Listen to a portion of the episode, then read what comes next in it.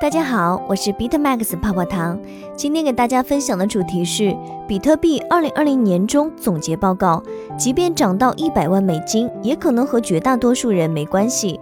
聚焦一整天，数据显示，以太坊2.0验证者每天赚取0.002792 ETH，今年稳定币交易量突破一万亿美元，较去年增长超百分之三百。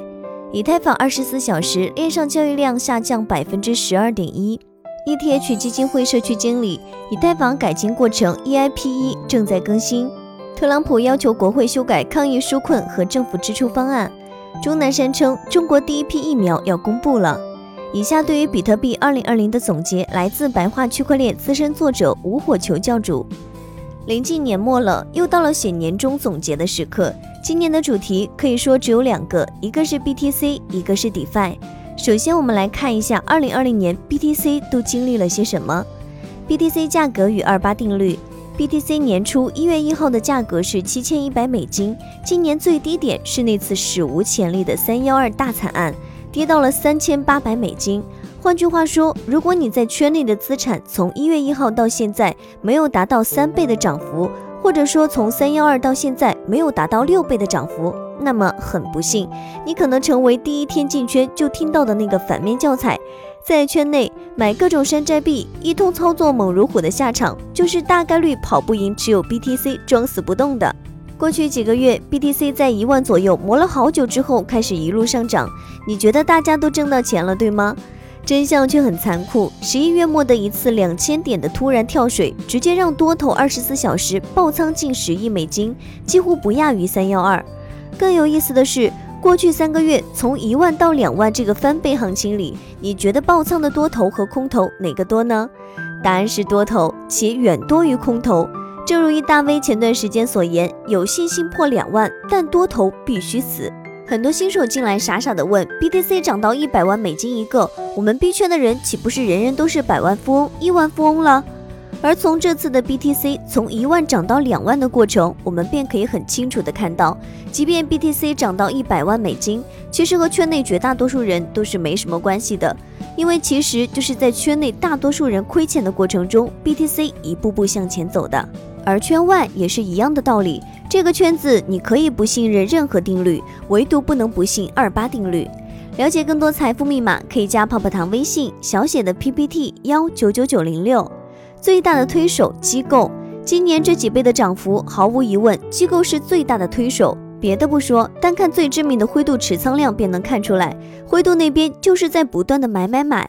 灰度基金里面，机构投资者占到了百分之八十以上，其次才是合格的投资者、养老金账户等各类人群。灰度赚的也不是币价上涨的钱，换句话说，他自己不炒，他赚的是一个管理费。所以灰度的持仓不断增加，其实表明的是机构投资者和那些有钱人开始真的看好 BTC，并大举买入。除了灰度之外，各大投资机构也开始了建仓这个动作。据 Bitcoin Treasuries 数据统计，目前市面上已经超过十六家上市公司拥有 BTC。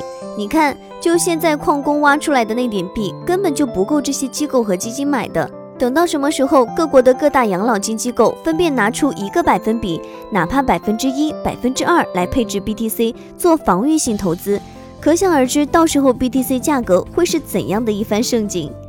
舆论、央视、华尔街、金融 KOL、娱乐圈 KOL。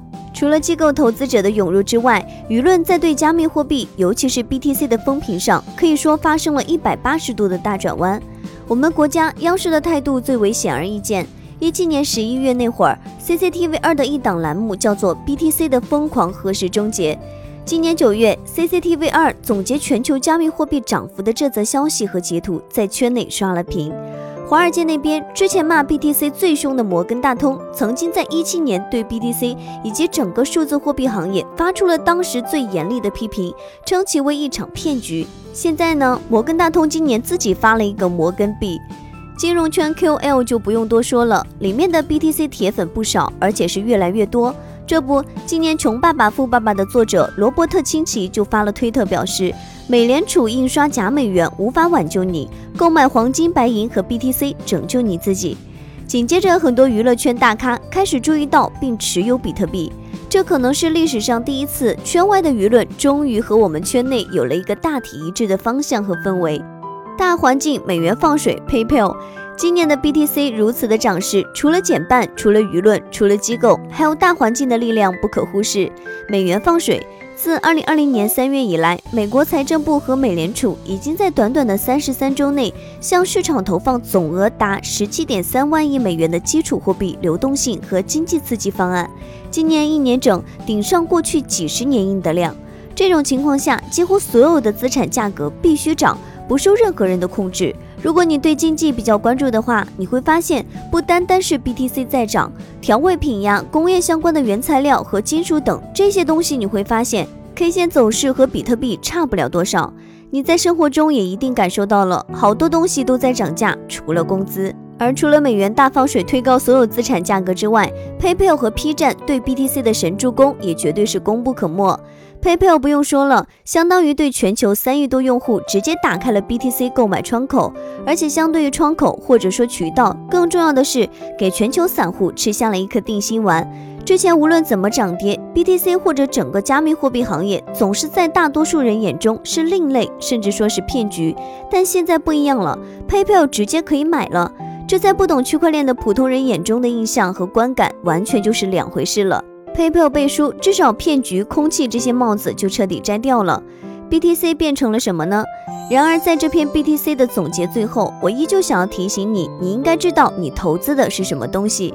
BTC 原本的设计是一个点对点的电子现金系统，在中本聪后来发的发帖中，BTC 将来还将通过脚本承载各种可能的事物类型，托管交易、保税合同、第三方仲裁、多方签名等等。这些跟现在的 BTC 通通没有关系。BTC 目前拥有的主要职能便是价值存储、现金支付功能以及脚本支持的各种类智能合约事务支持，与 BTC 基本没有什么关系。这也正是后来有了 BCH、BSV 的分叉原因。从技术的角度推导，百年之后 BTC 挖完，再也没有什么区块奖励。若单靠价值存储，不可能产生足够的链上 TX。届时，BTC 算力和安全如何保证呢？难道要像 ETH 一样转 POS 吗？没有人知道答案。但作为投资者的你，也许更应该明白的是，作为诞生只有十年的 BTC，这个一百年之后的答案重要吗？只是怎么看，二零二零年的 BTC 都有那么一点梁山好汉面对官府招安不得不从的悲壮。不知你是否和我有同感呢？以上就是今日的区块链大事件。喜欢本音频的话，帮助转发、截屏发给泡泡糖领取奖励哦。好了，今天的节目到这就要结束喽，咱们下期再见，拜拜。